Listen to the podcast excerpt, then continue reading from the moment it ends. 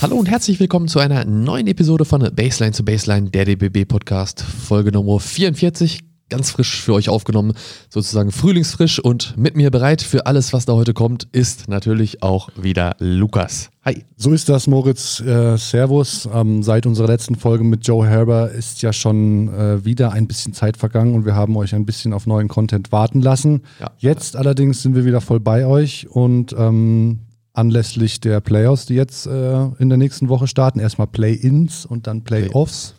Ähm, ja. Die Play-Ins gehören nicht zu den Playoffs. Das ist eine, ein Mythos, der noch äh, gerade gerückt werden sollte. Inwiefern gehören sie nicht dazu? Was heißt das? Naja, Playoffs sind Playoffs und Play-In ist Play-In zu den Playoffs. Ja. Ja, also okay. jemand, der das Play-in-Tournament äh, erreicht, der ist für mich kein Playoff-Team. Erst wenn ja, du das gewonnen ja, hast, bist du ein Playoff-Team. Also die Wertigkeit, ja, ja. Ja, ja. korrekt. Ähm, ihr merkt, wir sprechen über die NBA heute. Ähm, das haben wir auch schon länger nicht mehr getan und äh, da rücken wir natürlich auch unsere deutschen Jungs in den Fokus. Das sind sieben an der Zahl, so viele wie noch nie. Und ähm, genau, da die Regular Season eben jetzt so gut wie vorbei ist und die Playoffs anstehen, ähm, ziehen wir da heute äh, ja eine Art Bilanz. Und ähm, das machen wir mit wem? Natürlich nicht allein, genau, sondern mit unserem heutigen Gast. Lovis Binder heißt er. Er ist Journalist und NBA-Experte und betreut zusammen mit seinen Kollegen unter anderem den NBA Over Time-Account auf Instagram. Vielleicht habt ihr den schon mal gesehen, wenn er da durchrutscht. Der gehört zur ARD Sportschau und zu diesem jungen Programm Funk von, von den Öffentlich-Rechtlichen. Auch darüber werden wir mit ihm sprechen und wir holen ihn jetzt am besten mal direkt dazu. Lovis, grüß dich. Schön, dass du dir Zeit genommen hast für uns heute. Hi, grüßt euch. Danke, dass ich da sein darf. Ähm, ich glaube, übertreiben nicht, wenn wir dich hier als, als NBA-Junkie vorstellen. Ähm, wie, wie konsumierst du die Liga? Ähm, läuft der League Pass hoch und runter bei dir? Ähm, House of Highlights, nimm uns so ein bisschen mit, wie du deine Spiele schaust. Ja, ich bin auf jeden Fall ein Junkie. Ähm, ich bin ganz ehrlich, äh, ich bin zu alt, um die Spiele noch alle live zu gucken. Das habe ich äh, super lange gemacht. Ähm, Schaffe ich einfach nicht mehr, bin ich dann äh, am nächsten Tag bei der Arbeit total im Arsch. Dementsprechend gucke ich eigentlich mal im Real Life. Ich finde es auch theoretisch praktisch mittlerweile. Also wenn man, wenn man die, das Glück hat, so einen League Pass haben zu können, dann sind die meistens schon zusammengeschnibbelt und dauern so 90 Minuten. Mit viel Skippen habe ich schon mal geschafft, ein ganzes Spiel in einer Stunde zu gucken. Und dann lässt sich das eigentlich auch ganz gut vor, vor so einem ganz normalen Arbeitstag integrieren. Und ähm, ja, ich gucke eigentlich fast schon, äh, ich würde sagen, so vier, fünf Spiele in der Woche versuche ich zu gucken. Ähm, das ist mir einfach wichtig, weil auch gerade dann irgendwie kriegt man das meiste mit und dann kann man auch wirklich viel über den Sport sagen. Ja, ähm, ich meine, diese, diese All-Possession-Recaps, die dann, die dann glaube ich, vor zwei, drei Jahren mal eingeführt worden sind beim Recap, das war für mich auch so ein bisschen der, der Game-Changer, dass man tatsächlich ein ganz gutes Bild bekommen kann von einem ganzen Spiel, ohne das, diese drei Stunden oder was äh, live investieren zu müssen. Das ist schon ganz, ganz cool gewesen. TV-Timeouts, die alle fünf Minuten kommen und 30 ja. Minuten dauern gefühlt. Ja. Ja, genau. Ja, voll. Ich finde halt bei diesen All-Possessions-Dingern ist halt dann schon auch immer ein anderes Bild von so einem Spiel, ne? weil du siehst halt nur Mates. Also das ist dann schon so ein bisschen, äh, ich finde, die schneiden das auch manchmal so zusammen, dass du denkst, oh, ey, weiß ich nicht, James Harden hat jeden Dreier getroffen, den er genommen hat. Und wenn du dir dann den Boxscore anguckst, dann siehst du ja, okay, der hat zwei von zehn getroffen. Ähm, aber ja, ich bin völlig bei dir so. Also um so einen Eindruck zu kriegen, sind die auf jeden Fall echt ganz gut. Ja, aber es sind ja nicht nur Makes. Es ist ja tatsächlich mehr oder weniger jede Possession. Manchmal schneidet der Algorithmus was raus, aber es sind ja nicht diese, diese 30 Minuten oder 20 Minuten. Ah, ah, okay, du redest über das, was, was dann so 20, 30 Minuten ist. Ich dachte, du meinst den, den 10 Minuten. Da, da sind nämlich nur Mates drin. Ja, ja, genau. okay, nee, dann, hast, dann bin ich völlig bei dir, ja. Genau. Ähm, kurz noch, weil wir es in, der, in unserem Intro kurz hier eben angesprochen haben, äh, nächste Woche ist ja Play-In, was es jetzt seit, äh, glaube zum dritten Mal gibt. Ähm, und äh, wie siehst du das? Gehört für dich das Play-In zu den Playoffs oder ähm, sind das zwei verschiedene Paar Schuhe? Für mich sind das zwei äh, äh, verschiedene Paar Schuhe. Das ist jetzt zum zweiten Mal, dass, die, dass es das Play-In gibt. Letztes Jahr war es ja mega. Da hatten wir Warriors gegen Lakers. Also äh, da hat es richtig Bock gemacht. Aber für mich ist es ganz klar noch nicht Playoffs. So, da wird entschieden, welche letzten Teams zu den Playoffs dazugehören und dann gehen für mich die Playoffs los. Aber wir hatten auch schon intern viele Diskussionen äh, bei NBA Overtime. Sollen wir da jetzt irgendwie Playoffs draus machen oder nicht. Also für uns ist es ganz klar noch nicht Playoffs. Ja, ich finde, das muss man nämlich so ein bisschen in der Berichterstattung ein bisschen gerade rücken, weil da gerne mal von Playoff-Teams gesprochen wird und die Pelicans mit irgendwie 50 Niederlagen möchte ich jetzt nicht als Playoff-Team bezeichnen. ähm, ich glaube, 50 sind es nicht, die tun jetzt gerade Unrecht, aber ähm, du weißt, was ich meine. Ja, aber du hast ja völlig recht. Das ist ja so ein bisschen auch die Kritik ne, an diesem Play-In-Turnier, dass halt natürlich Teams dann auch eine Chance auf die Playoffs haben, die keinen positiven, äh, keine positive Bilanz haben. Und äh, ja, ich kann diesen Kritikpunkt auf jeden Fall immer verstehen. Lass uns ein bisschen einsteigen in das äh, aktuelle Geschehen, beziehungsweise die, die Saison. Ähm, ich denke, und da bin ich jetzt gespannt auf deine Einschätzung, dass man guten Gewissens davon sprechen kann, dass es dieses Jahr nicht den Überfavoriten gibt. Wir haben nicht die Warriors-Dynastie, die äh, alles niedermäht. Ähm, wir haben nicht den, den Finals-Abonnenten aus Cleveland, wo LeBron jedes Jahr, egal mit welchem Team sie, sie durchschleppt. Ähm, klar, Phoenix ist äh, schon vorne wegmarschiert in der Regular Season. Die Bucks haben gezeigt, dass äh, ähm, auf jeden Fall mit ihnen zu rechnen ist, was die Titelverteidigung angeht. Aber dann gestaltet sich das Rennen dann doch, finde ich, schon ziemlich offen. So Miami, Philly, Brooklyn, Boston, Dallas, Memphis, Golden State, Denver. Äh, es sind alles irgendwie Teams, wo man äh, mehr oder weniger guten Case machen kann, dass sie vielleicht ihre, ihre Conference gewinnen könnten. Wie offen ist das Rennen in deinen Augen wirklich und, und am Ende dann vielleicht auch, wer dein persönlicher Favorit ist?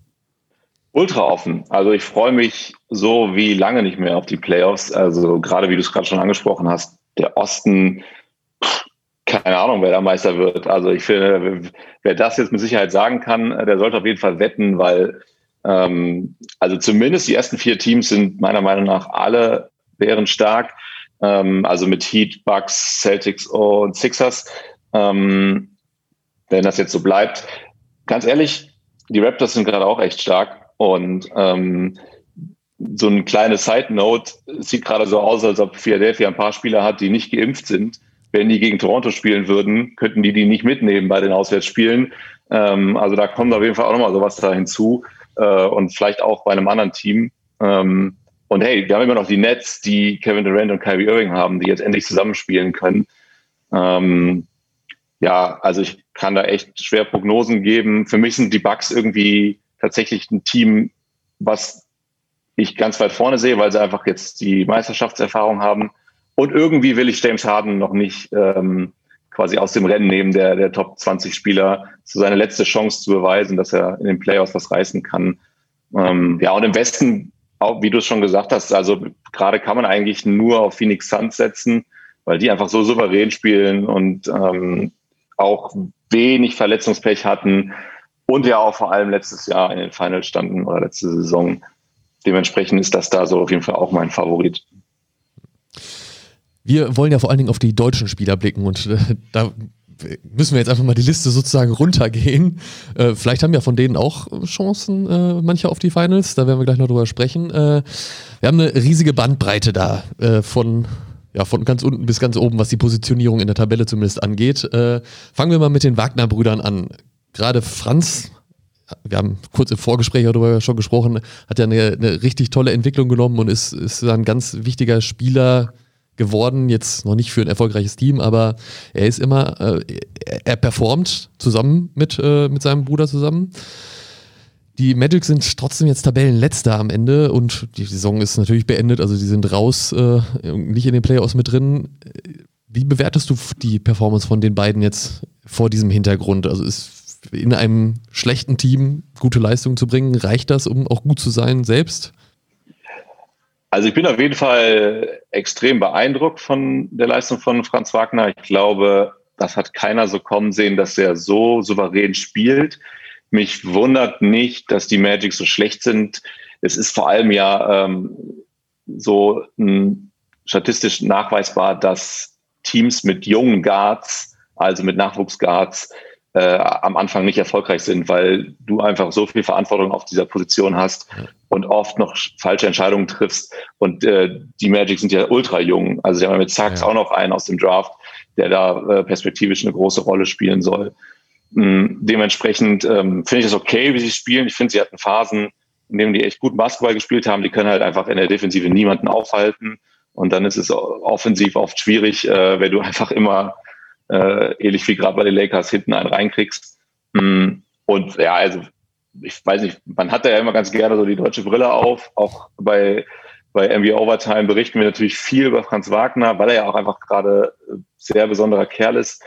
Äh, aber ey, auch ohne deutsche Brille, der spielt gerade super und der macht echt wenig Rookie-Fehler. Und das ist so ein Ding, ähm, also ich habe mir echt viele Orlando-Spiele angeguckt, obwohl es teilweise wehtut. Ähm, und der trifft so oft die richtigen Entscheidungen und also der forciert, also er forciert vor allem sehr wenig. Und ich finde, das ist sowas, was was du bei Rookie Guard selten siehst. Ähm, ich würde mir voll wünschen, dass er mehr den Ball hat und äh, ich habe jetzt auch ähm, äh, die Tage ein Interview mit einem mit Orlando Beat Writer, der halt wirklich so jedes Spiel live sieht und ich würde ihn auch gerne mal fragen, so was er mitkriegt und äh, ob das vielleicht auch Planungen sind, äh, dass, dass Franz Wagner häufiger den Ball bekommt, weil das ja eigentlich gar nicht so sein Spiel ist. Aber wenn er den Ball hat, macht er so viele gute Sachen und wenn er nicht abschließen kann, dann, dann passt er gut. Ja, ich bin sehr beeindruckt und ich finde, ähm, auch um auf die Anfangsfrage von dir nochmal zurückzukommen, ja, er spielt in einem schlechten Team und ist natürlich glücklich, so kann er sehr viel spielen und äh, sehr viele Fehler machen, aber trotzdem kann man das schon sehr, sehr positiv bewerten. Ich, um da kurz noch einzuhaken, bei Franz noch anschließend, also ähm, was ich beeindruckend finde bei ihm, klar, er, er hat schon diese Reife, ähm, das muss irgendwie in der Familie liegen, weil es irgendwie bei Moritz auch genauso ist, ähm, zumindest vom Gefühl her.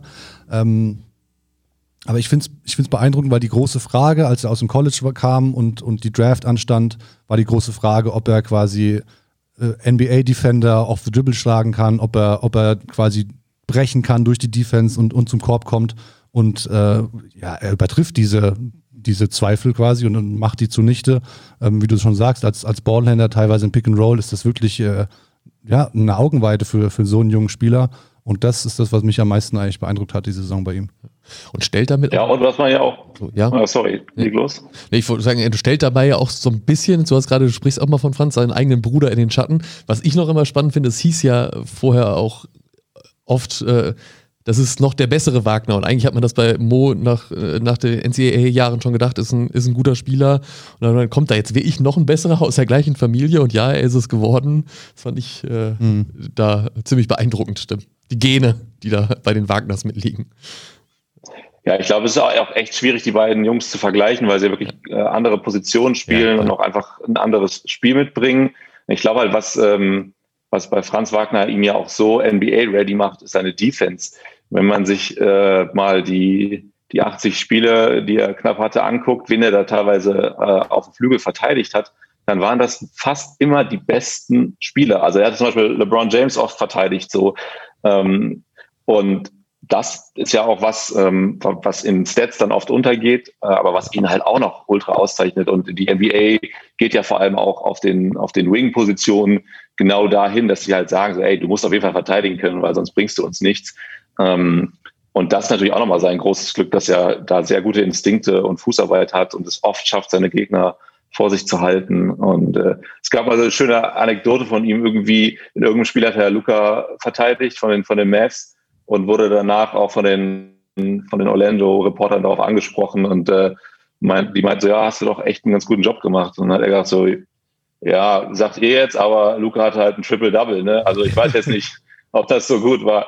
Ähm, aber es ist einfach schon geil, dass er halt einfach auf die Jungs angesetzt wird. Ich finde, das macht irgendwie Spaß. Ja. Und Mo geht ja tatsächlich so ein bisschen unter, oder Moritz haben wir gelernt, also sein Bruder. Only his grandma calls him Mo. Genau, das war die Aussage. Äh, meinst du, wir sehen die nächsten, die, die beiden nächste Saison oder auch in den nächsten Jahren noch weiter da zusammen oder wird es für Moritz jetzt schwieriger, da äh, zu bleiben? Ja, ist echt äh, eine schwierige Frage. Ähm, ich glaube, äh, ähm, das könnte auf jeden Fall zusammenhängen auch mit Franz Wagner und seiner Entwicklung, dass, dass Moritz da vielleicht äh, in Orlando bleibt. Und das soll jetzt gar nicht despektierlich klingen. Ich glaube, äh, er ist äh, eine super Stütze, hat einfach Erfahrung schon in der, in der NBA und, und, und kann Franz da in der Entwicklung helfen. Das könnte auf jeden Fall ein Pluspunkt sein. Ich meine, bei den Antetokounmpo-Brüdern ist es ja, ist es ja ähnlich. Ja. Ähm, ich finde jetzt gerade so, äh, hat Moritz Wagner eine super Phase, in der er echt gut Ende, spielt. Ja. ja. Genau, und ähm, so aus meiner Perspektive ist auch die Defense, die bei ihm das Problem ist, ähm, dass, äh, dass Gegner sich ihn dann oft aussuchen ähm, und da die Schwachstelle suchen. Ähm, ist immer schwierig, das dann äh, zu evaluieren, wenn die Magic halt auch gerade so eine Saison spielen wie jetzt, in der es um nichts mehr geht. Und ich meine, sind wir mal ehrlich, kein Team sagt's, aber die Magic tanken halt gerade hardcore. Ne? Also die wollen halt einen hohen Pick haben. So, die sind gerade, glaube ich, das zweitschlechteste Team. Die besten, die schlechtesten drei kriegen die höchsten Wahrscheinlichkeiten. Also das wird ganz klar das Ziel sein. Dementsprechend finde ich es auch immer schwierig, so eine, so eine Rotation dann zu bemessen. Also spielt, spielt Mo Wagner jetzt, weil sie ihn wirklich gut finden und weil sie auf ihn setzen? Spielt er vielleicht, ähm, weil sie auch ein bisschen ausprobieren wollen. Ähm, deswegen finde ich das gerade schwierig. Ich glaube, er hat auf jeden Fall ja noch ein Jahr Vertrag. Äh, ich glaube, das ist auch garantiert. Ähm, klar können sie so einen Spieler immer waven, weil, weil er einfach wenig verdient. Aber ich glaube schon, dass er auf jeden Fall äh, noch eine Perspektive bei dem Magic hat, wenn er da auch Bock drauf hat. Ne? Das ist ja, ja. nochmal die andere Sache. Also äh, ist er zufrieden mit so einer mit so einer Achterbahnfahrt während der Saisons, weil weil es ja wirklich mal spielt er, mal spielt er nicht. Die Magic haben auch Leute auf den großen Positionen, die zurückkommen. Ähm, das, das muss man dann ja auch noch mit in Betracht ziehen. Dass Jonathan Isaac aber zurückkommt, das glaube ich auch erst, wenn er wieder aufläuft. Das ist ja auch ja, das stimmt. Ähm, aber bleiben wir noch mal äh, kurz zum Abschluss der, der Wagner-Brüder bei Franz. Wo, wo, siehst du sein Ceiling? Ich meine, es ist natürlich schwer zu sagen jetzt nach so einer Rookie-Saison. Ähm, er hat viel gezeigt, klar, aber es ist halt auch die erste Saison gewesen und ja, quasi weiß Gott, wo es für ihn noch hingeht. Aber wo, wo siehst du sein Ceiling? Kann er ein All-Star werden zum Beispiel? Wo, wo steckst du da die Meilensteine? Also ich glaube, dass er auf jeden Fall All-Star werden kann. Ähm, letztens gab es äh, bei NBA Overtime auch die Frage aus der Community, ob er ein Franchise-Spieler ist. Ähm, ich habe mich mal ganz weit aus dem Fenster gelehnt und ja gesagt. Aber ich bin auch ganz ehrlich und realistisch, das ist das erste Jahr. Ähm, eigentlich kann man noch gar nichts sagen. Also wenn man da wirklich nüchtern rangeht, so ich mag das auch mal, ein paar Thesen rauszuhauen, aber wenn man ganz nüchtern rangeht, wir, wir haben keine Ahnung, es gibt viele Spieler, die in der ersten Saison gut spielen und alle denken so, wow, das ist der nächste LeBron James. Und dann im zweiten Jahr merkt man, dass die ganzen Struggles eintreffen, ähm, Unsicherheiten. Der wird auch mal in einen Shooting-Slump kommen. Der wird auch mal äh, vielleicht mal weniger spielen. Deswegen äh, muss man da wahrscheinlich noch ein paar Jahre warten, aber voll wegen der Defense und wegen seiner Übersicht, wegen seiner Ruhe mh, mm, und wegen seinem Spielverständnis hat er meiner Meinung nach auf jeden Fall das Potenzial, All-Star zu werden und, und vielleicht sogar noch mehr. Ja, gut, haben wir die Wagners erstmal abgehakt. Gehen wir weiter zum nächsten Spieler, Maxi Kleber und die Dallas Mavericks. Äh, die, sein Team, also die Dallas Mavericks haben sich ja jetzt in den letzten Wochen und Monaten schon ganz gut stabilisiert. Also sieht deutlich besser aus als zu Beginn der Saison. Ich glaube, die können jetzt auch noch Dritter werden im Westen. Also stehen da richtig äh, gut da. Und äh, mit Luka Doncic, der natürlich bei denen alles überstrahlt und äh, auch ein MVP-Kandidat ist, äh, oder auch dazu gezählt werden kann, ist natürlich viel drin für die Lakers in den Play äh, für die Lakers, für die Mavericks in den Playoffs, oder? Die Lakers würden sich wünschen, wenn ja, für die noch was drin wäre. Ja. Die werden jetzt ja, zum Running habe ich so das Gefühl, die Lakers. nee, voll. Also ich meine, am Ende, ich glaube, das ist jetzt seine vierte Saison von Luka Doncic oder ist seine dritte? Ja. Dritte oder vierte Saison? Ich, ich ist trotzdem erst 21 oder so. und, äh, und der Typ ist halt, also jetzt können wir wirklich mal über Superlative sprechen. Ne? Also was der da gerade abreißt seit Jahren ist phänomenal. Ähm, ein Spieler, der so früh in so einem jungen Alter schon so weit ist, gab es, glaube ich, noch nicht. Man kann da schon so ein bisschen LeBron James, Michael Jordan mäßig die, die Namen in den Raum werfen, gar nicht verglichen, aber einfach nur jemand, der so ready schon ist und, und das, das so ein NBA-Spiel so beeinflussen kann. Deswegen glaube ich, dass äh, allein ihn zu haben immer eine Möglichkeit ist, eine Runde weiterzukommen in den Playoffs. Ich meine, der, die sind jetzt zweimal super knapp an den Clippers gescheitert. Ähm, das zeigt ja schon mal, dass, das, dass Lukas und Team führen kann. Ich war sehr überrascht über die Moves, die sie im äh, Februar zur Trade Deadline gemacht haben, indem sie Porzingis weggetradet haben und, und ähm, Dinwiddie geholt haben. Scheint fun zu funktionieren. Das läuft ja ähm, besser seitdem. Genau, es läuft auf jeden Fall besser. Es lief allerdings auch schon vorher ganz gut. Also deswegen bin ich mir noch nicht so ganz sicher, ob das wirklich auch der Einfluss ist. Aber ich glaube, das waren vor allem ja auch einfach so Vertragsentscheidungen hm. perspektivisch gesehen. Und da ging es gar nicht so sehr darum, jetzt besser zu werden. Ähm, ja, ich glaube auf jeden Fall, dass sie äh, die erste Runde überstehen, aber für mich sind sie auf jeden Fall noch nicht, äh, gehören sie noch nicht zum Favoritenkreis. Maxi Kleber, du hast jetzt den Porzingis-Trade angesprochen, dadurch ist ja Maxi Kleber auch nochmal in eine prominentere Rolle gerückt. Ähm, wahrscheinlich äh, haben sie auch in den letzten Jahren einfach so viel von ihm gesehen, dass sie gesagt haben, das ist einfach so ein Prototyp-Rollenspieler, der sich, der sich einfügt, der, der auch irgendwie ja, eins bis vier, manchmal fünf äh, verteidigen kann.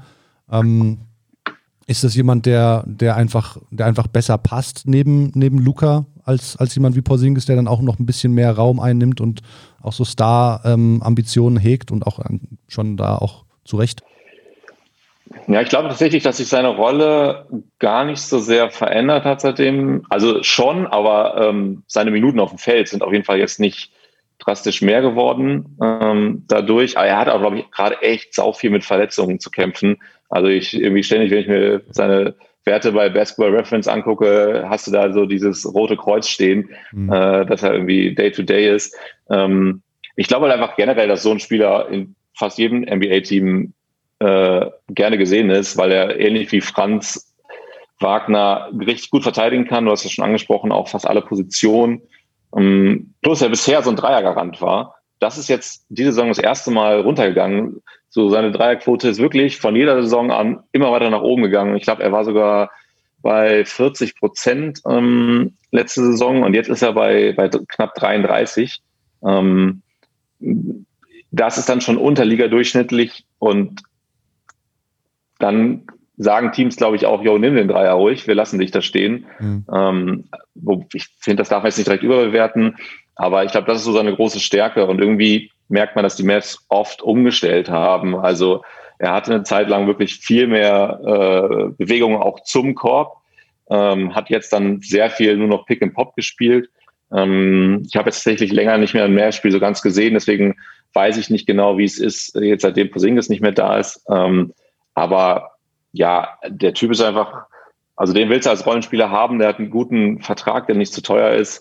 Und ich glaube, der wird da immer eine Rolle spielen. Und vor allem mit ihm und Paul haben sie wirklich ja zwei, zwei Spieler, die sehr unterschiedlich sind, aber beide passen gut zu, zu Luca und beide können dem viel geben. Und dementsprechend ähm, glaube ich, dass sie auch mit dieser Rotation von den beiden da äh, viel reißen werden. Ich glaube, es sind auch oft auch gegnerabhängig, so äh, muss ich das, das Feld mehr breit machen? Äh, Brauche ich jetzt eher einen Maxi Kleber da draußen? Ähm, oder tut mir so ein, so ein dynamischer Spieler wie, wie Dwight Powell da äh, gerade mehr, bringt mir da mehr? Ähm, ich glaube, die beiden werden auf jeden Fall eine große Rolle auf der Position spielen. Ja, du hast jetzt den Vertrag schon so ein bisschen angesprochen. Ähm, ist, ist Maxi und man hört jetzt auch, ich glaube, letzte Woche kam das so ein bisschen raus, dass, dass die Mavericks gerne für Rudy Gobert traden würden. Ähm, was jetzt, glaube ich, nicht unbedingt ein Abschied von, von Maxi bedeuten würde, weil er, glaube ich, auch, so, oder er ist so ein Spieler, so ein Big Man-Typ, Flügeltyp, der halt auch neben, also leicht einzufügen ist, wie du es schon so ein bisschen skizziert hast, aber der auch einfach nicht diesen speziellen äh, Frontcourt-Partner braucht. So. Also sagen wir, jetzt würde so ein traditionellerer Center kommen, der, der halt Rimrunner ist und Shotblocker ist, dann fügt sich da Maxi Kleber, wenn der, wenn der Dreier sich wieder stabilisiert, fügt sich da super ein. Denn ähm, der Vertrag läuft, also der ist noch nicht garantiert für nächstes Jahr. Der am 3. Juli wird er garantiert. Ich gehe mal davon aus, dass sie, dass sie diese, ich glaube, für, für 9 Millionen oder was, ähm, ist das, muss man ja heutzutage schon sagen, preiswerter Deal tatsächlich. Ähm, spätestens äh, im, im nächsten Sommer ist er dann Free Agent. Ähm, wie siehst du die Zukunft von ihm bei den, bei den Mavericks? Ist er ja schon ja, ein Langzeitkandidat? Beendet er die Karriere vielleicht da und, und, und bleibt einfach dort länger? Also ich sehe auf jeden Fall, dass Maxi Kleber noch viele Jahre in der NBA spielt. Tatsächlich finde ich, kann man da überhaupt keine Prognose abgeben, in welchem Team, weil gerade solche Spieler oft am Ende in Trades landen, weil sie halt gute Verträge haben und die man nochmal schnell reinmischen kann. Also äh, so, selbst wenn es Gobert ist, ne, also falls, falls wirklich Utah und, und Dallas quatschen sollten, ähm, kann es auch immer sein, dass Utah sagt, ja, aber schmeißt mir bitte noch den Maxi da rein. Den können wir bei uns auch gut gebrauchen. Dementsprechend, also ich könnte mir gut vorstellen, dass sie, dass die Mavs ihn verlängern. Also ich glaube, der fühlt sich da wohl, hat noch nie in einem anderen Team gespielt. Ich glaube, die haben auch Bock auf ihn. Hm, aber dann ist es so ein bisschen, ja, ich finde irgendwie gerade, das sehen wir auch, also vor allem so diese Position. Ähm, und wenn du jetzt nicht einer der Superstars bist, dann, dann kann es halt einfach jederzeit so weit sein, dass du weggeschickt wirst. Ähm, ich würde mich freuen, wenn er da noch weiter bleibt. Ich finde, er passt da gut rein. Ja. Und ähm, hat er so ein bisschen, zumindest so körperlich, die Dirk-Rolle übernommen. Ja, genau. Und äh, genau, irgendwie, weiß ich nicht, mir gefällt's. Es müsste ein Deutscher in, in Dallas bleiben irgendwie, ne? Das ist irgendwie. Ja, genau. Es wäre komisch, wenn dann jetzt nach, nach 23, 24 Jahren kein Deutscher mehr irgendwann da wäre. Moment. Satu Sabali spielt bei den Wings. Stimmt, okay, ja. Bei den Mavericks, gut. Äh, ja. Ich präzisiere auf die Mavericks. Ja, ja. Okay. Gehen, ja, gehen guter wir, Hinweis, ja. Gehen wir weiter zu den, ähm, zum nächsten Big Man Äh, und zwar Isaiah Hartenstein, der, glaube ich, also nicht nur uns beide, sondern äh, wahrscheinlich auch ein paar mehr Leute und wahrscheinlich auch dich auch überrascht hat mit der Performance in der Saison. Also der hat sich da ja ganz gut äh, in die Rotation der Clippers gespielt und ist ein wichtiger Baustein. Hat dich, dich das auch überrascht? Oder war das für dich vorher? Nee, gar nicht. Also ich glaube, ich habe, man hat immer, es ist ja aus der Ferne, das ne? ist ja immer so schade, dass wir so wenig halt in den USA sein können. Und ja. mhm. weißt du, wenn du jetzt irgendwie über die Fußball-Bundesliga berichtest, dann kannst du halt regelmäßig im Stadion sein. Mhm. Äh, so siehst du halt alles äh, im, äh, im Fernsehen und ähm, äh, bei YouTube. So, deswegen ist es immer ein bisschen schwierig, über solche Spieler zu reden, die halt wenig in Erscheinung treten in den, in den Teams. Ähm, der hat ja schon echt eine, eine, harte Zeit auch in Houston gehabt und oft dann irgendwie nur in der Garbage Time gespielt. Ja. Und bei den Cavs sah es mal auch ganz gut aus. Und dann hat er, finde ich, ja auch wirklich eine, eine mutige Entscheidung getroffen und halt gesagt, so, ich habe noch ein garantiertes Jahr, äh, was, glaube ich, dann auch nach der, nach den Erfahrungen, die er bisher gesammelt hat, nichts Selbstverständliches ist. Und hat trotzdem gesagt, so, ich, ich höre, ich lehne den Vertrag ab, ich äh, gehe das Jahr nicht mehr ein.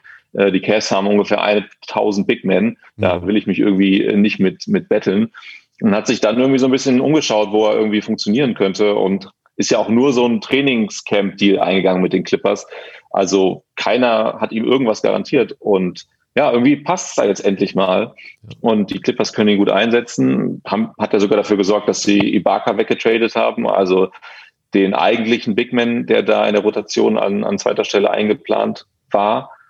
Und ich freue mich mega für ihn, weil er wirklich ein tolles Spiel offensiv an, am Start hat. Also äh, er ist halt einfach so ein Übersichtscenter und hat ja auch selber gesagt, dass er sich äh, bei Jokic ein bisschen was abgeguckt hat. Wir hatten ihn, hatten ihn um, bei Overtime auch im Interview und da hat er auch gesagt, so, hey, Jokic war da ein Riesenvorbild, so mit seiner, mit seiner, ähm, mit seiner Übersicht auf dem, auf dem Spielfeld. Und ich finde, wenn man jetzt die Clippers sich anguckt, dann macht Hartenstein genau das, also kriegt oft so an der Glocke den Ball ähm, und entscheidet dann, entweder ist es nur so ein einfaches Handoff äh, oder es ist so ein angesetzter äh, Drive zum Korb und dann wird abgelegt. Also ich finde, er macht das sehr, sehr gut. Und ähm, ja, es gibt halt auch prominente US-Journalisten wie Zach Lowe, die ihn letztens mal in einer, in einer Kolumne ähm, aufgenommen haben und gesagt haben, Junge, wirf mal mehr, äh, du wirst mega gut. Also der hat, mhm. der hat echt einen guten Floater. Also er trifft so aus dieser Floater-Position gut, was ja auch nicht viele Center können. Ähm, und jetzt gerade fängt er ja auch wieder an, Dreier zu werfen äh, und trifft die auch solide. Also ich glaube, er könnte sogar noch mehr Scoring übernehmen, als es bisher der Fall ist.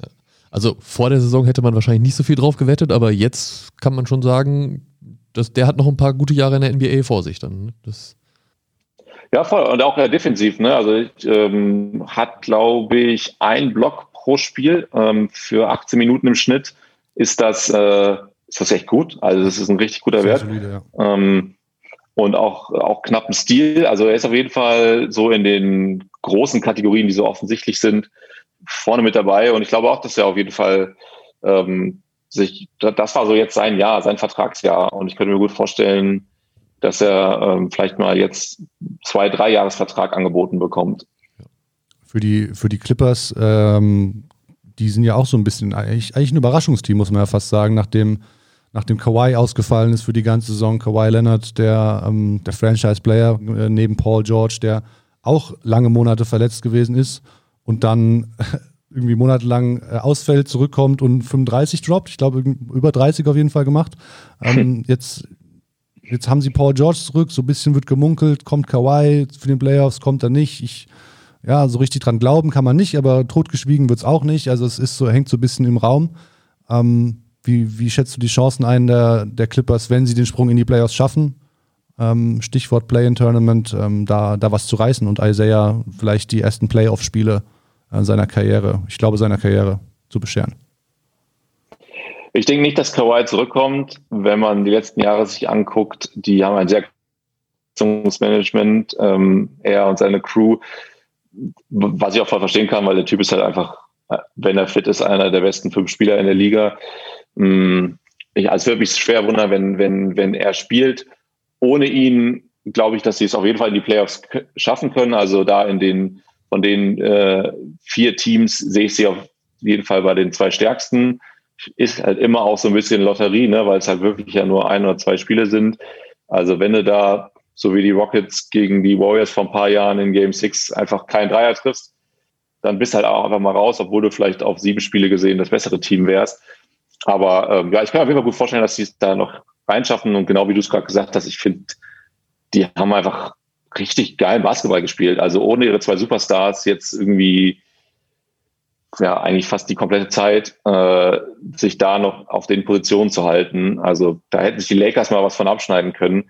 Die, die Clippers, ähm, die beißen halt einfach, die haben halt Bock so, da, da spielt jeder Defense. Ähm, so, und jetzt haben sie ihren Topscorer wieder. Ähm, ja, ich kann mir gut vorstellen, dass sie da, dass sie da auf jeden Fall als, als Achter oder Siebter vielleicht noch reinrutschen. Aber ob sie dann irgendwie für eine Überraschung sorgen können, glaube ich nicht. Stichwort Überraschung ist vielleicht auch gar nicht so verkehrt für die, für die Überleitung zu Daniel Theiss, denn ähm, für mich zumindest war das schon eine Überraschung, dass die Celtics so einen U-Turn hingelegt haben und quasi jetzt äh, ja, tatsächliche Finals-Contender sind. Ähm, für den ging es ja während der Saison noch wieder zurück an seine alte Wirkungsstätte, nachdem er ähm, im Sommer in Houston unterschrieben hatte da natürlich äh, ja keine Rolle gespielt hat oder schnell äh, keine große Rolle mehr gespielt hat und dann, dann für Dennis getradet worden ist. Ähm, wie, wie schätzt du die, die Chancen der Celtics ein? Ist der, der Run, den sie da gerade hingelegt haben in den letzten ja, Monaten, eigentlich seit, seit dem Jahreswechsel so mehr oder weniger, ähm, ist der for real? Der ist auf jeden Fall for real. Der hat allerdings halt auch echt einen abbekommen durch die Verletzung von, von Center Robert Williams. So, das Schmerz, der war echt sau wichtig da in der, in der Rotation. Um, ähm, könnte aber offensichtlich auch in der zweiten Runde wiederkommen.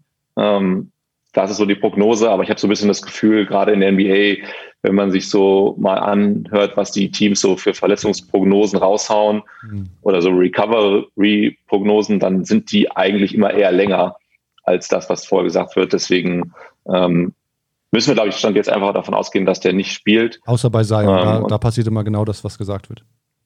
Ja, genau, Zion, der wird auf jeden Fall auch noch. Ich habe letztens auch gelesen, dass er noch diese, dass er im Play noch spielen soll. Ja, genau. ja, ja, ja auf jeden Fall. Zusammen dann mit Isaac von, von den Magic. Genau. Ähm, nee, aber ich glaube, ich glaube, äh, jetzt hat sich halt der Tice Trade voll ausgezahlt für, für die Celtics. Also ähm, das ist, glaube ich, jetzt eine, eine wichtige Sache, ähm, dass die da noch so jemanden in der Rotation haben. Ich weiß nicht, wie es geworden ist, Robert Williams spielt, ob Thais noch in der Rotation gewesen wäre. Also er war jetzt ja dann oft achter oder neunter Mann, mhm. bevor Williams sich verletzt hat und hat so 15 Minuten bekommen und da auch echt einen guten Job gemacht. Also ich glaube, man merkt auch einfach so, ey, der kennt das System, der kennt viele von den Spielern, der passt da gut rein. Der hat sich über die Jahre bewiesen als richtig guter NBA-Spieler, also als Rotationsspieler, der, bei dem man genau weiß, was man kriegt. Der ist ein richtig guter Defensivspieler, der ist schnell, der rennt immer noch bei den Fast Breaks. Mm, er kann gut Pick and Roll spielen. Dreier ist immer so eine Schwäche bei ihm gewesen. Ah, was heißt Schwäche, aber hat nie zu so einem richtig starken Wurf gefunden bisher. Ähm, also ich glaube, wir werden den auf jeden Fall jetzt viel sehen. Ähm, so von der Wahrscheinlichkeit, dass die Celtics ganz, ganz durchmarschieren im Osten, ist, glaube ich, ein bisschen was genommen worden durch diese Williams-Verletzung. Jetzt ist es, du hast schon angesprochen, dass es für die Celtics natürlich äh, sich ausgezahlt hat, dann für, für Daniel zu traden. Ähm, er hat ja auch schon so ein bisschen bewiesen, dass er, dass er tief in den Playoffs Minuten über längere Minuten gehen kann. Äh, 2020 in den Playoffs war das zum Beispiel, ich meine, es war 2020, ja, Conference Finals gegen die Heat. Da hat er auch irgendwie 25, 30 Minuten im Schnitt gesehen, hat, hat ordentlich, ordentlich gespielt, wie du schon gesagt hast, man weiß, was man von ihm bekommt und das ruft er dann auch ab. Ähm, jetzt ist natürlich so, dass da auf der 5 in, in Boston nicht mehr die, ja, je nachdem, ob er zurückkommt, Williams oder nicht, aber dass die, dass die ganz großen äh, Brocken, die, die Janisses und Embiids äh, dieser Welt, äh, mit denen darf sich Daniel jetzt rumschlagen für 20, 30 Minuten. Das wird natürlich auch ein, ein Brocken werden. Er hat über Strecken hier und da mal gezeigt, dass er das auch kann. Aber über eine Serie ist es natürlich nochmal eine, ein größeres Fragezeichen zumindest. Ja, voll. Ich meine, wenn man sich äh, die, ähm, diesen Playoff-Run anguckt, den du gerade beschrieben hast, da gibt es auch ein paar, paar interessante Analysevideos äh, auf YouTube zu. Als es richtig eng wurde, haben sich die Gegner oft Daniel Theiss als Schwachstelle rausgesucht, mhm. muss man leider so sagen. Ähm, hey, und das ist auch, keine Ahnung, wenn du deine Details halt echt klein für ein Center, ne? Also das muss man mal sagen. äh, wenn, wenn dein Gegenüber irgendwie 10 Zentimeter größer ist oder so. Ähm, dann spielt das natürlich schon eine Rolle. Aber ich sehe es genauso, wie du es gerade eigentlich so anformuliert hast. Die können sich glücklich schätzen, dass sie ihn jetzt haben und er wird da ähm, viele wichtige Minuten auf der, auf der Center-Position sehen und er wird auch diese Jungs verteidigen müssen. Ähm, und ich finde, er macht da echt einen ganz guten Job. Also klar, geht immer besser, äh, aber seine große Stärke ist halt, Spieler vor sich halten zu können. Ähm, Gerade so aus der Bewegung raus. Deswegen kann er auch gerne mal, äh, kann auch gerne mal mit ihm geswitcht werden und er hat dann irgendwie einen kleineren Flügelspieler irgendwie vor sich draußen an der Dreilinie. Aber wo er halt Probleme hat, ist, wenn halt so ein Embiid ihn aufpostet. Ne? Aber ey, wer hat da keine Probleme? Also ja, korrekt. Äh, ich, ich glaube, ich glaube, bis auf Marc Gasol äh, konnte niemand Embiid vernünftig verteidigen. Ja. Das äh, zu Daniel und wir haben es ja vorhin schon angedeutet, er wurde während der Saison für Dennis äh, getradet und das war ja irgendwie glaube ich, fünf Minuten vor Ende der Trading Deadline um 21 Uhr deutscher Zeit oder was ich glaube ich war das damals. Also ja, ziemlich ja. wild und auch eine ziemlich überraschende Nachricht. Und für Dennis ja eher vorsichtig formuliert dann Abstieg. Also eigentlich äh, sportlich zumindest vom Team her. Gut, vor allem deswegen, weil die Rockets auch ziemlich mies in der Tabelle dastehen, äh, im Tabellenkeller. Wie hat sich denn Dennis, Dennis mit der Situation jetzt arrangiert aus deiner Sicht und wie hat er sich da gemacht in dem Team? Ja, überraschend. Also muss ja dazu sagen, dass die Celtics Schröder getradet haben, um Geld zu sparen. Also ähm, das kriegt man manchmal äh, gar nicht so mit, wenn man nur den, den Trade sieht. Ähm, ich glaube, die hätten den schon gerne behalten. Ähm, der hat da, finde ich, einen soliden Job gemacht. Aber das hat dann immer was mit, äh, mit, ähm, mit Luxussteuer zu tun und also wie viel Geld über dem Cap und so, da brauchen wir jetzt. Aber kurz mal einordnen, was heißt, man, er, hat ja, er hat ja einen relativ kleinen Vertrag unterschrieben. Ne? Also für, weiß nicht was jetzt, 6 Millionen, 5 Millionen. Ja. Aber das ist, war dann für die schon so wichtig genau. finanziell, dass es über dem Cap lag, um den, den Spieler zu traden? Ja, genau. Also es, ähm, es geht am Ende bei so Entscheidungen ja oft darum, ähm, bin ich am Ende ein Team, was Luxussteuer zahlt oder nicht. Und äh, das entscheidet sich halt immer mit dem Raster, den du dann am Ende deiner Saison hast. Und äh, Luxussteuer zahlen äh, ist auf der einen Seite jetzt nicht so ultra teuer, ähm, wenn du nur ein, zwei Millionen drüber bist.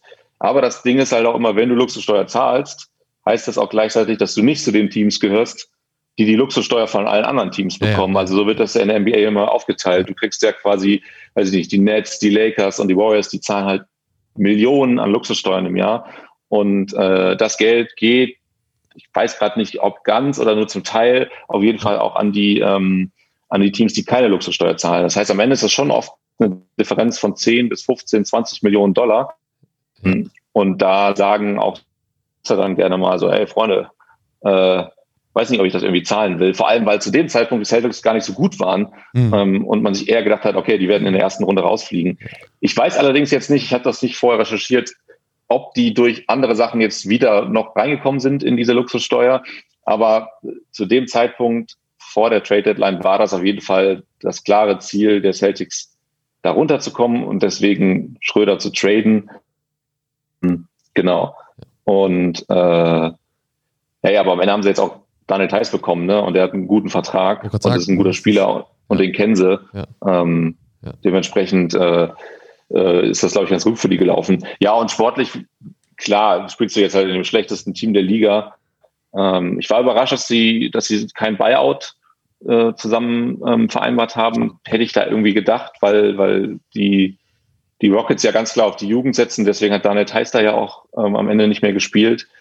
Aber sie haben da irgendwie einen guten Platz für, für Schröder gefunden. Und ähm, der konnte dem Team da weiterhelfen, mal aus der Starting Five, mal von der, von der Bank. Ähm, aber ich sehe irgendwo keinen realistischen Weg, dass der da bleibt, bleibt. in Houston.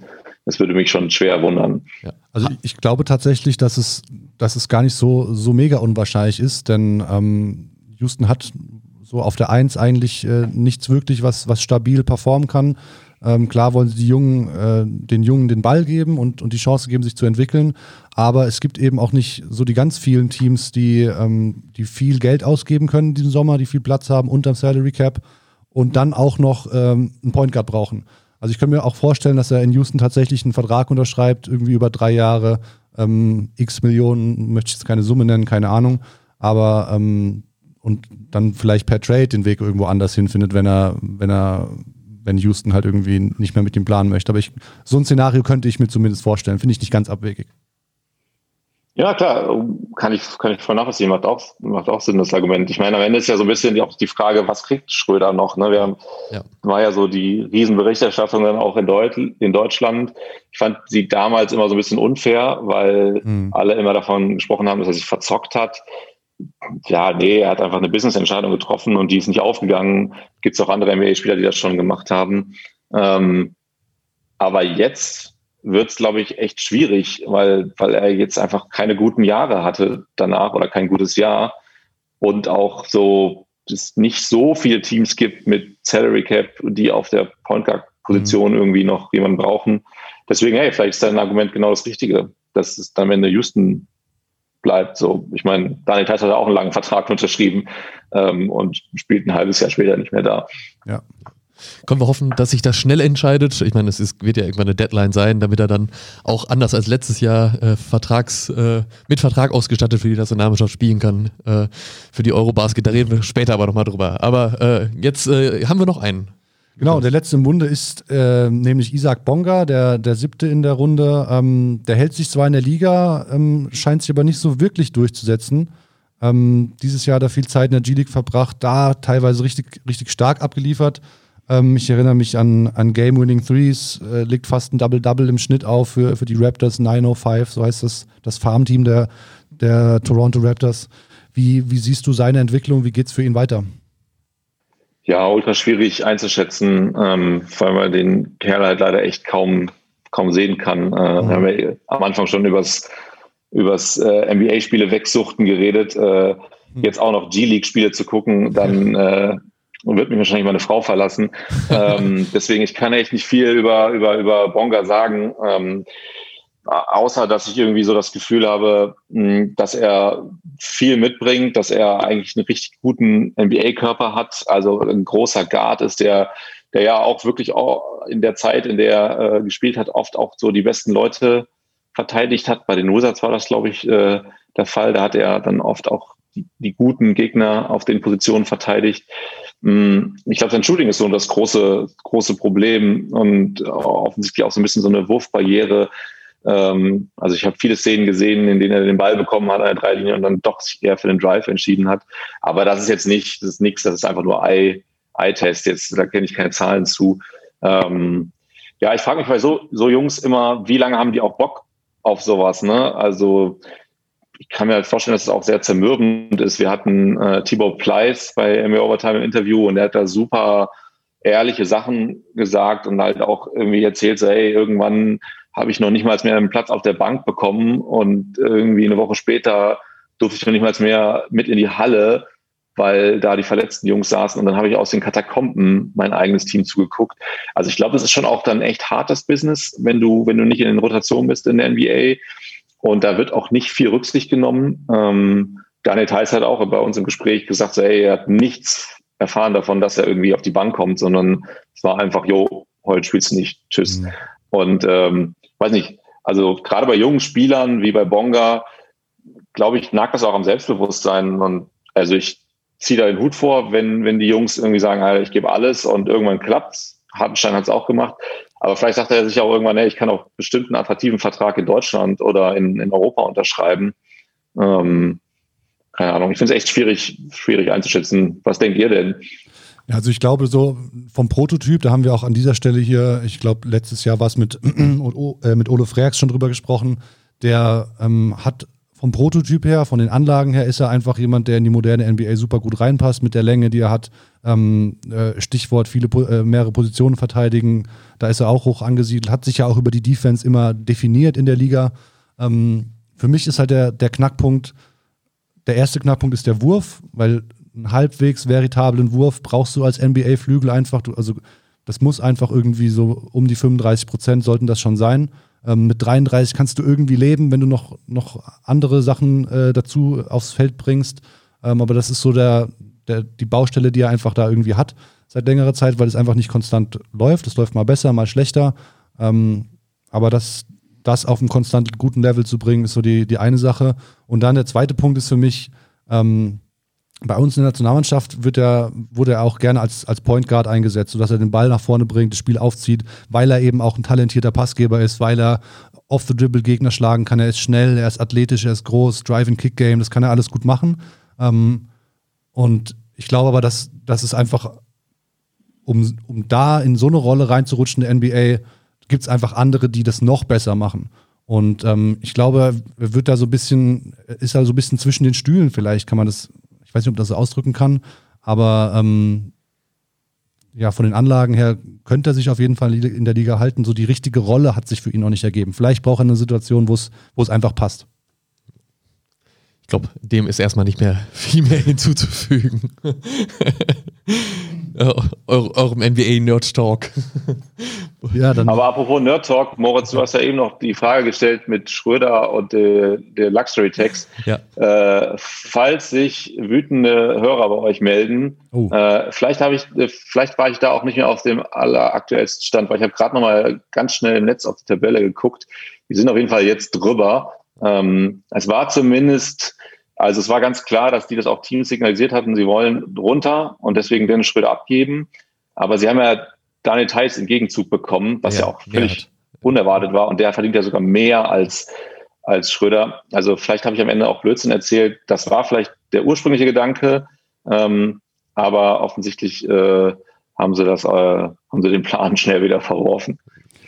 Ähm, um diesen großen NBA-Block äh, abzu, abzuhaken und, und über dich und dein oder euer Projekt auf, bei, bei NBA Overtime zu sprechen, ähm, habe ich noch zwei äh, kurze Fragen an dich. Und zwar die erste Frage ist, ähm, ein Team aus diesen sieben Spielern, über die wir gerade gesprochen haben, ähm, so eine siebener Rotation plus ein, zwei Spieler deiner Wahl, die darfst du dir gerne aussuchen. Spielen die ums Play-In, spielen die um die Playoffs, spielen die um den Titel? Wo, wo, wo siedelst du das Team an? Das Team Deutschland in der NBA. Das ist eine spannende Frage. Aber lass mich mal kurz überlegen. Äh, Schröder auf der 1, Wagner auf dem Flügel. Er hat natürlich ein bisschen äh, Übergewicht auf den großen Positionen. Ein bisschen groß, ja. Ähm, ja, ich glaube nicht so gut. äh, das sind ja alles Rollenspieler. Ähm, hm. Im guten Trainer also, kann er eine gute Mannschaft draus werden. Mit, mit ganz viel Glück vielleicht playen, aber ähm, also zumindest Stand jetzt äh, wäre das, glaube ich, sehr schwierig. Wäre ja so ein bisschen die deutsche Nationalmannschaft in der NBA. Wäre auf jeden Fall mal interessant. Äh, äh, würde ich auf jeden Fall zugucken. Äh, sehr gut. Die zweite, sehr diplomatische Antwort übrigens auch. Ähm, die, die, zweite Frage, die ich hätte, ist: Wem von diesen sieben Spielern siehst du einfach am liebsten Basketball spielen? Ich muss da wahrscheinlich einnehmen. Ne? Ähm, tatsächlich gerade Isaiah Hartenstein. Mir macht das ultra Spaß, wie der spielt, weil er auch oft den Ball hat und, und, und viel den Ball bewegt. Äh, das gefällt mir echt gut und gerade merkt man irgendwie, dass er im Flow ist, dass er Selbstbewusstsein hat. So, das äh, lassen wir jetzt erstmal so stehen, um, um diesen Block NBA-Spieler abzuschließen. Äh, man merkt, äh, ihr beide habt hier so einen Nerd-Talk, ich stecke da nicht so ganz tief drin wie ihr. Denkt dann immer wieder so, wo holt ihr das alles her? Und das ist ja gerade auch so ein Punkt. Also wir wollen ein bisschen noch über dich auch sprechen. Ähm, wo holst du das alles her? Also du hast ja eine ziemlich große Leidenschaft für Basketball, wie man hört und hast vorhin schon ein bisschen angedeutet, dass du früher auch mal dir auch Nächte um die Ohren geschlagen hast, um NBA zu gucken. Äh, wann hat das angefangen? Ja, ich glaube, ich bin so einer der klassischen Dirk-Kinder, ne, die auch durch Dirk Nowitzki zum, zum Basketball gekommen sind. Ich habe, als ich 18 war, ähm, nee, als ich 16 war, war ich in Amerika für ein Jahr als, als Schüler. Und da war natürlich dann auch Dirk omnipräsent. Das waren immer so die, die Duelle mit Sacramento Kings, da waren die noch gut. Ähm, und ja, da hat es ein bisschen angefangen und dann ist es immer mehr geworden und wirklich, also auch so in den letzten fünf Jahren ist es eigentlich jedes Jahr mehr geworden. Und äh, ich finde die Liga einfach super spannend. Äh, ich war auch, ich war auch super lange voll der krasse Bundesliga-Fan, ähm, aber irgendwie hat mich, stört mich halt da, was wahrscheinlich auch viele andere stört, dass sie halt nicht mehr spannend ist. Und da ich jetzt nie so ein Team hatte, für das ich gewotet habe, ich da irgendwann so ein bisschen die Lust dran verloren. Und ich finde, das ist halt, also die NBA hat auch viele Schwächen, aber das ist halt eine große Stärke an der Liga, dass das halt immer wieder ähm, spannend wird und dass du auf der einen Seite Spielerentwicklung hast und auf der anderen Seite aber auch Teamentwicklung. Also ein guter GM ist halt einfach Gold wert in der NBA und, und ein guter Owner, der Entscheidungen trifft und ja, ist einfach super komplex und sau spannend, wie man über, über Jahre sich als NBA-Team entwickeln kann und was da wichtig ist. Und ähm, ja, dementsprechend ist da irgendwie meine Leidenschaft und mein Interesse immer größer geworden, vor allem jetzt halt auch, seitdem wir bei der Sportschau und bei Funk äh, mit NBA Overtime präsent sind, ähm, ist es natürlich noch mehr geworden. Wobei ich sagen muss, ich hatte auch vorher als Fan schon irgendwie da immer eine, eine, eine riesengroße Leidenschaft und habe viel, viel weggenördet. Ja.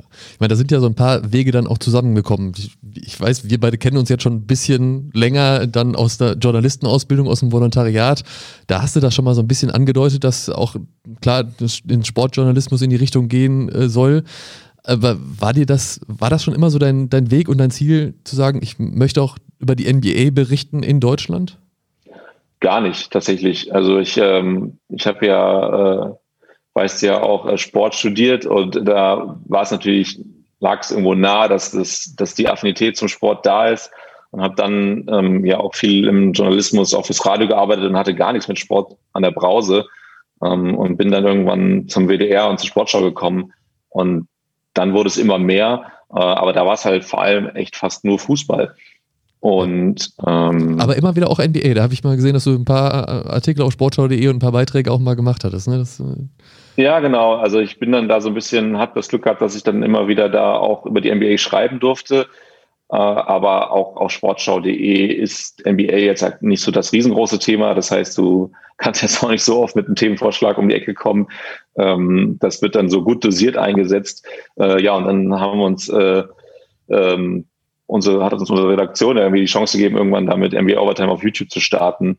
Ähm, und ähm, dann haben wir zum ersten Mal gemerkt, so, hey, es gibt irgendwie eine Community in Deutschland, die hat da Bock drauf. Und die findet das gut, wenn wir da, wenn wir darüber reden. Und ähm, so fing es halt irgendwie an, dass das intensiviert wurde. Äh, nimm uns vielleicht in den Entstehungsprozess von, von NBA Overtime noch, noch ein bisschen äh, weiter mit zurück. Wie, wie fing das an? Du hast ein bisschen schon beschrieben, wie ist es entstanden? Musstet ihr irgendwie jahrelang äh, morden, damit die, die Sportschau äh, euch von der Leine lässt?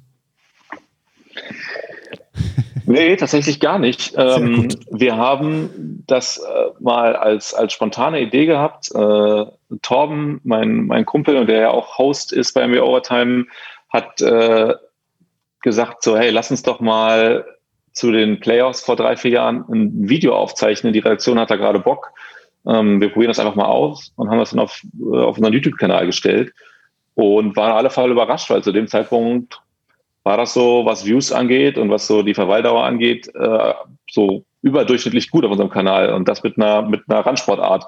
Und äh, das hat irgendwie Gefallen gefunden in der Redaktion, die hatten da Bock drauf und dann haben wir das von da an regelmäßig gemacht alle zwei Wochen äh, ein Video veröffentlicht und dann aber irgendwann auch so ein bisschen gemerkt, mh, hm, ist jetzt so ein bisschen Social Media nerdig, deswegen kürze ich das kurz ab, aber es ist halt oft schwer auf so einem diversen Themenkanal, also thematisch diversen Themenkanal irgendwie äh, einfach Erfolg zu haben oder was aufzubauen, weil wir natürlich einfach bei der Sportschau ständig irgendwelche anderen Fußballvideos und Handball und Wintersport und Co. So, das ist ja mhm. auch so die große Stärke der Sportschau, dass halt alles macht. Ähm, und da sind wir dann oft so ein bisschen untergegangen und deswegen haben wir irgendwann gemerkt, Instagram ist so die Nische, da ist noch wenig, wenig NBA auf Deutsch und ähm, haben uns dann halt vor, vor anderthalb Jahren quasi entschlossen, das mal zu pitchen, die Idee und dann ist da eine, eine Kooperation aus Sportschau und Funk draus geworden. Und ja, seit anderthalb Jahren gibt's nee, nicht anderthalb, ja, doch knapp anderthalb Jahren gibt's den, den Kanal auf Instagram. Und da können wir da auch irgendwie aufbauen und irgendwie einfach, wir haben eine super geile Community, wir feiern da echt jeden, der uns folgt, weil, weil die super viel interagieren, super viel Fragen stellen, äh, mitdiskutieren. Also wir haben da echt ein, äh, ja, so eine sehr angenehme äh, Diskussionsatmosphäre. Ähm, was, was, steht da für, für, ein Team dahinter? Vielleicht kannst du das äh, kurz, also wie viele Leute seid ihr? Wer, wer betreibt den Kanal außer dir noch? Ja, Torben und ich ähm, sind ja so ein bisschen die zwei Nasen, die da auch vor der Kamera auftauchen. Ähm, dann haben wir zwei RedakteurInnen, die von der Sportschau gestellt werden, die ähm, die Beiträge abnehmen. Also alles, was wir machen, das ist uns ja auch irgendwie auch wichtig im, im, im Vergleich zu anderen Content Creatern, dass wir halt einfach auch journalistisch arbeiten und jetzt nicht die Fanboys und Girls der NBA sind. Und dementsprechend ist uns so die redaktionelle Abnahme auch wichtig. Und dann sind wir ein Team von, von Autoren, ähm, äh, zwei inklusive mir. Ich mache, ich bin auch Autor, die ähm, die so eine die die Woche halt bestücken in in Kombination mit den Redakteuren. Und wir haben die besten äh, Studenten, die man sich vorstellen kann. Also Nils und Robert, einmal Props an die beiden, die machen einen hervorragenden Job und supporten uns und sind beides auch voll die NBA-Nerds. Und das war es eigentlich schon so im Kernteam. Und dann haben wir halt äh, Grafik und, und, und MediengestalterInnen, ähm, die wir, äh, auf die wir ab und zu zurückgreifen können. Ähm, wir sind schon echt ein äh, sehr kleines Team. Aber man merkt ja trotzdem die geballte Power des öffentlich-rechtlichen Rundfunks, die dann doch auch so da reingeht, ne, dass man noch Studenten wahrscheinlich ein bisschen mit als Recherche und für, äh, für, äh, für Sichtungen von Material wahrscheinlich mit dabei sind dann. Ne? Das wird wahrscheinlich die Aufgabe sein. Ja, und auch noch darüber hinaus. Also äh, die beiden Jungs sind echt sehr, sehr fit und helfen uns und schreiben auch Storyboards hier ja. und da mal und äh, bringen Themenideen mit rein. Also das hilft uns halt extrem. Hat, habt ihr da eigentlich einen Zugriff auf einen, auf einen Medienpool äh, von der NBA, wo, wo ihr euch die Schnipsel raussuchen könnt? Auch mal ein extra Pool als, als rechte äh, Nehmer sozusagen? Oder? Ja, genau. Wir haben ja seit zwei Jahren äh, so ein Rechtepaket eingekauft. Ähm, also jetzt nicht wir, das wäre wär ein bisschen zu krass für mein Portemonnaie gewesen, aber ähm, äh, unsere Sportvermarktung, genau. Und ähm, die NBA stellt dann so ein Content Network zur Verfügung. Ähm, und so, ja, ist jetzt nicht, also könnte, wir wünschen uns alle mehr, würden uns alle mehr wünschen, mehr Möglichkeiten, aber wir freuen uns einfach, dass wir Material zeigen dürfen. Ist auch so ein bisschen die einzige Möglichkeit aktuell scheinbar Basketball, Schrägstrich oder vor allem NBA in den öffentlich-rechtlichen Rundfunk zu bringen. Klar, ich meine, die zeigen auch mal auch BBL-Highlights und aber NBA natürlich gar nicht in, auf ARD oder ZDF oder auch geschweige denn in den dritten Programmen. Aber ist das dann auch so das, also muss es über Social Media funktionieren, um da auch die Zielgruppen dann zu erreichen? Ja, es ist auf jeden Fall eine Möglichkeit, Programm zu machen, ohne halt ultra, ultra, ultra viel Geld für, für Live-Spiele ausgeben zu müssen. Ne? Also ich stecke da jetzt auch nicht mega drin, aber es ist ja schon teilweise ekelhaft, was das kostet, wenn man so ein Spiel zeigen möchte. Ähm, und ich, also aus meiner Perspektive ist es ja auch so ein bisschen, bisschen die, die Richtung, in der in die es geht, was so ähm, Medienkonsum angeht. Also dass halt ja, ja. viele Leute es gerne so reduziert haben möchten und ähm, Kleinigkeiten halt einfach auch gar nicht jetzt mal so zwei Stunden sich irgendwo hinbraten und ein Spiel gucken, sondern sich einfach mal so ein bisschen von den NBA Overtime Jungs und Mädels irgendwie erzählen lassen, was passiert gerade, was, was war irgendwie, was sah gut aus, was war witzig, was war kritisch, worüber muss geredet werden. Ähm, ich glaube schon, dass das irgendwie mittlerweile echt ein guter Weg ist, äh, mit, mit einer Basketball-Community zu sprechen. Aber hey, klar, fände es auch cool, wenn wir Live-Spiele zeigen könnten, hier und da mal. Ähm, vor allem halt äh, nicht hinter einer Paywall. Ähm, das hätte die, die deutsche Basketball-Community schon verdient. Ja. Sind, werden denn damit jetzt, das ist schwierig, Zahlen zu nennen oder wird wahrscheinlich aber auch nicht genannt, aber auch werden dann da Reichweiten erreicht, die, die dann auch den, den Sender oder den zu, zufriedenstellen? Also wird da im Hintergrund geguckt, wie viele Leute erreicht ihr mit dem Angebot und lohnt sich das Geld, was wir da reinstecken oder habt ihr da relativ freie Hand? Nee, auf jeden Fall. Also wir haben, wir haben Ziele und, und, und nicht nur Reichweite, sondern auch ähm, andere ähm, Zahlen werden da abgefragt und äh, anhand der Zahlen lassen wir uns messen. So einmal im halben Jahr wird da drauf geguckt. Ähm, Finde ich aber auch total richtig. Also viel Social Media war ja oft noch so ein bisschen was, was nicht so, ja, eher so nebenbei und äh, so äh, der kleine Freund vom, vom Fernsehen und wir, uns ist es irgendwie super wichtig, halt genau das Gegenteil zu kommunizieren. So, hey, nee, Social Media ist halt ultra wichtig ähm, und äh, gibt uns Kohle so, lasst uns irgendwie gute Arbeit machen. Aber klar, auf der anderen Seite müssen wir uns dann auch irgendwie ähm, zeigen und irgendwie auch präsentieren, dass wir einen guten Job machen und dass wir auf unsere Community eingehen und dass wir, dass wir die Plattform kennen und dass wir die Inhalte so konfektionieren, dass sie, dass sie auch konsumiert werden und, und nicht einfach sagen, wir machen unser Ding, Und es interessiert uns nicht, wie das Gegenüber das irgendwie wahrnimmt, sondern halt genau andersrum. Und dementsprechend äh, arbeiten wir sehr agil. Also wir, wir, wir passen ständig unsere Dinge an und probieren immer wieder neue Sachen aus und ähm, schreiben uns das halt auch auf die Fahne, dass uns das extrem wichtig ist. Ihr habt ja, ähm, du hast es vorhin schon äh, angerissen, die, die ersten Schritte auf, auf YouTube gemacht mit eher ähm, tiefgehenderen und, und, längeren Formaten. Das war, glaube ich, so eine Viertelstunde oder was war, war meistens der Talk. Ähm, da ging es um, um Analysen und auch Meinungen von, von Torben und von dir. Ähm, du hast so ein bisschen schon den, den, Content skizziert, äh, den Content skizziert, den ihr jetzt auf Insta macht. Ähm, das ist ja, äh, da sind schon Analysen dabei, da sind auch nach wie vor Meinungen dabei. Vom Prinzip her ist es, ist es ähnlich, aber es ist halt mehr snackable. Es ist natürlich für die Zielgruppe auf Social Media ist natürlich eine andere oder die auf Insta ist eine andere als die auf, auf YouTube. Aber gibt es irgendwie die Überlegung, auch wieder mal ein Format zu bringen, was, was so ein bisschen auch entschleunigt und die Möglichkeit bietet, tiefgehender oder tiefer in Themen reinzugehen? Sei es jetzt als Podcast oder eben YouTube zurückbringen oder was auch immer. Ich glaube, mit den, den Live-Geschichten habt ihr so ein bisschen vielleicht diese, diese Nische noch bedient.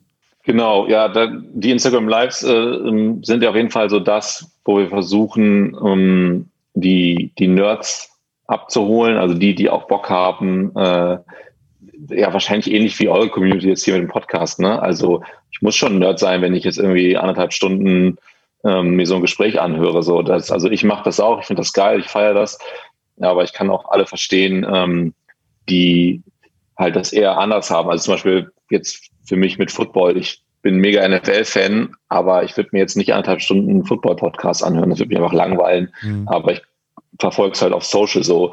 Ähm, dementsprechend ähm, ist das so ein bisschen das, was wir, den Spagat, den wir irgendwie hinkriegen müssen, ähm, schon irgendwie viel für, für die Plattform machen und ab und zu so dieses Nerdige.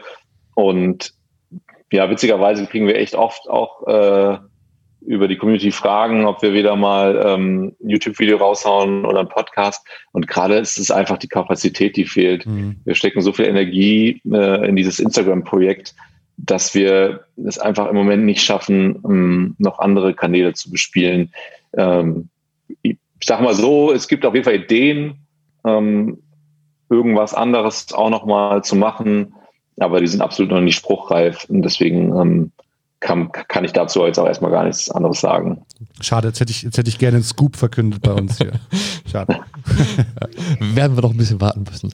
Gut, blicken wir zum Abschluss noch auf ein anderes großes Sportevent, was wieder, wenn man mit ein paar Spins jetzt wieder an unser Thema, Anfangsthema äh, anknüpft, äh, zurück. Jetzt habe ich, mich, hab ich mich selber zu sehr gespinnt. Also blicken wir noch auf ein Event, was jetzt ansteht wo auch viele NBA-Spieler auftauchen werden. So, das ist, ist die Verknüpfung. Die Eurobasket diesen Sommer, unter anderem ja auch in deiner Heimatstadt Köln, äh, die Vorrunde, Finalrunde dann in Berlin. Ich bin mir relativ sicher, dass du wahrscheinlich auch vor Ort äh, mit dabei sein wirst.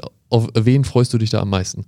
Ja, ich hoffe mal, dass die, dass die Teams äh, ihre Stars abstellen. Ne? Also das ist ja immer so ein bisschen, äh, ich habe mir die die Plakate äh, letztens angehört. Wir haben äh, ja auch mit Dirk Nowitzki in der Langfest Arena sprechen dürfen.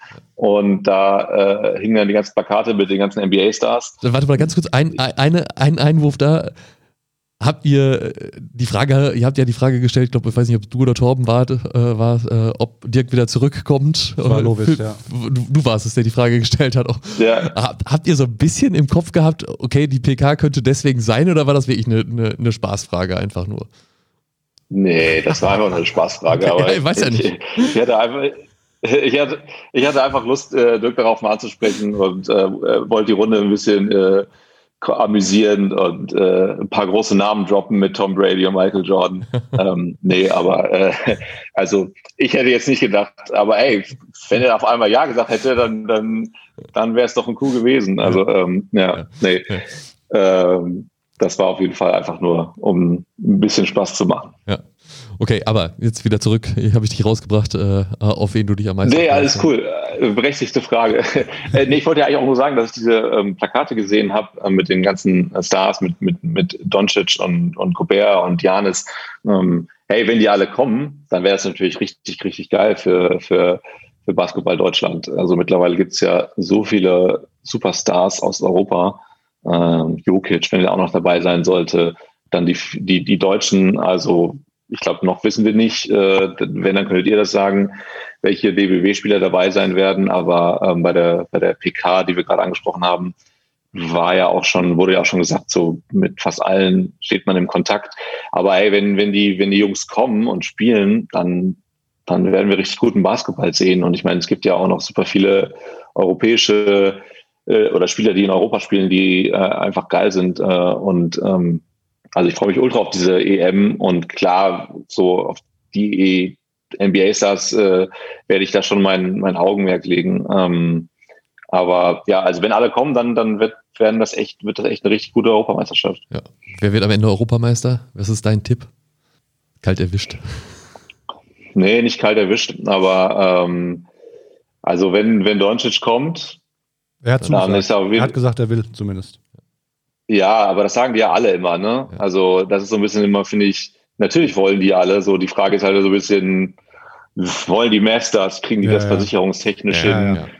Wie viel Kohle legt der DWB dahin, um, um ihn zu versichern? Äh, ja, okay, aber nehmen wir doch mal an, er kommt, dann glaube ich, dass sie äh, ähm, auf jeden Fall da sehr weit vorne mitspielen.